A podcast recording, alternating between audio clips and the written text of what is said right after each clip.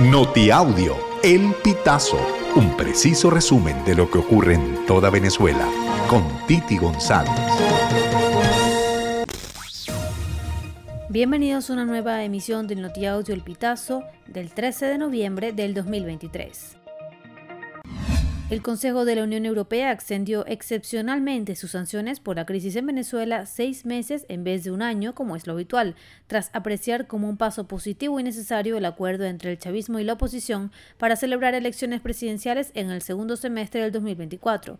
En este contexto y en el marco de la revisión anual de sus medidas restrictivas, el Consejo decidió acotar excepcionalmente de 12 a 6 meses el periodo para la próxima renovación, prevista por lo tanto para el 14 de mayo. La Unión Europea recordó que está dispuesta a dar pasos y considerar la flexibilización o la revocación de las sanciones en función de la evolución de la situación y de la aplicación del acuerdo político.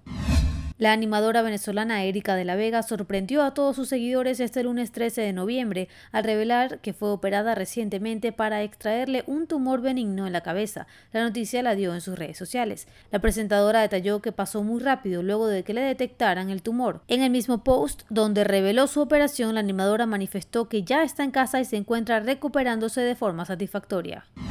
La vicepresidenta del gobierno de Nicolás Maduro, Delcy Rodríguez, llegó este lunes 13 de noviembre a La Haya para participar en una audiencia de la Corte Internacional de Justicia sobre el Esequibo, territorio que se disputan Venezuela y Guyana.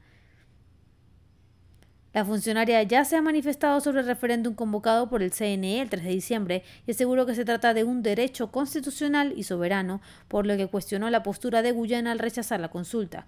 Venezuela comenzó el lunes una campaña para el referéndum con una movilización nacional.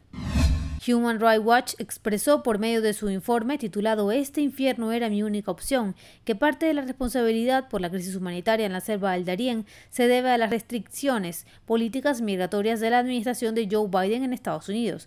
Así se desprende del nuevo informe que la organización publicó y presentó en Washington sobre la crisis del llamado tapón del Darién, una selva pantanosa en la frontera entre Colombia y Panamá, donde cruzan miles de migrantes dirección a Estados Unidos. La organización señaló que muchos migrantes huyen de la crisis de derechos humanos en las Américas.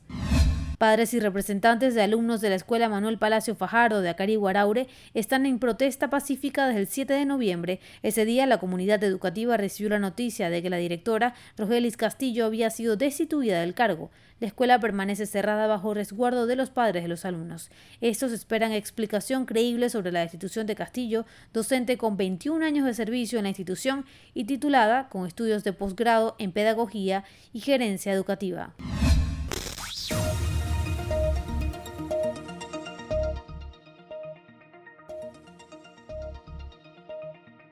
Amigos, así finalizamos. Si quieres conocer más informaciones, ingresa a elpitazo.net.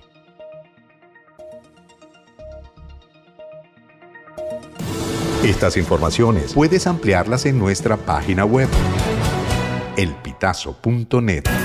También recibimos tus denuncias vía SMS o WhatsApp a través del 0414 230 2934.